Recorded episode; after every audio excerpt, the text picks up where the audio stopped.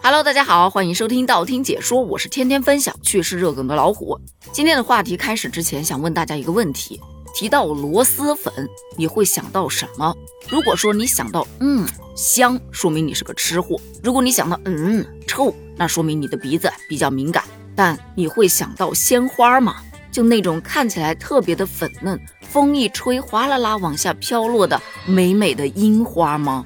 以前你可能不会，但以后可能就会了。因为最近正是樱花开得烂漫的时候，所以有很多小伙伴春游会选择去赏赏樱花吧。然而现在市面上的一些樱花啊，基本上都是没有什么香味的。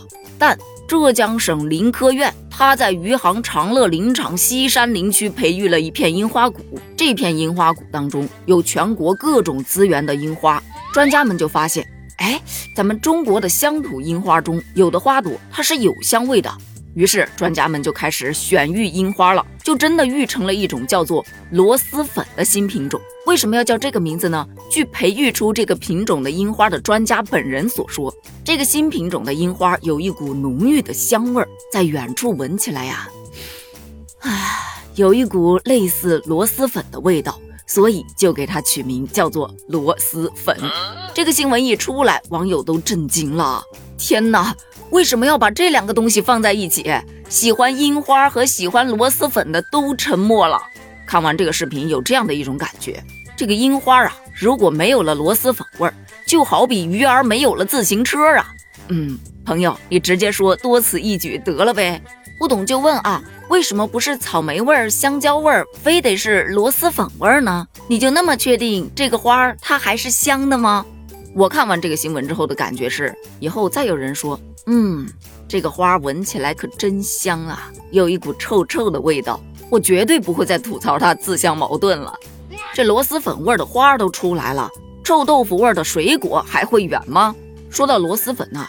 它是柳州最具地方特色的名小吃了，在网上一度非常的火爆，很多人爱吃，当然也有很多人受不了它那个味儿，但也可能吃着吃着你就习惯了。比方说我吧。我去年做过一期节目，就表示我其实不怎么吃这个东西。第一次吃的时候也没觉出它有多么香来，但是评论区有很多小伙伴建议我再多吃两次，说真的很好吃，我就又买了几包。吃了之后发现，嗯，味道真的越吃越香。从去年的土坑酸菜事件之后，家里再也没有备方便面了，而是改备了螺蛳粉了。不过大家吃过螺蛳粉，吃过螺蛳粉味道的其他食物吗？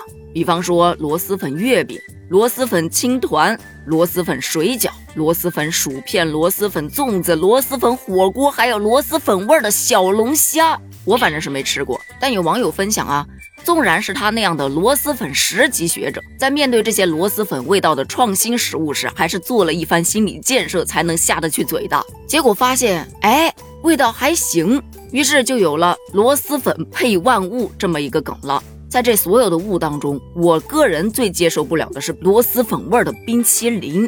这是在二零二零年柳州螺蛳美食文化节上推出的一款产品，我真的无法想象冰淇淋那冰凉甜蜜的口感，再搭配一个螺蛳粉的酸爽，这是个什么味道啊？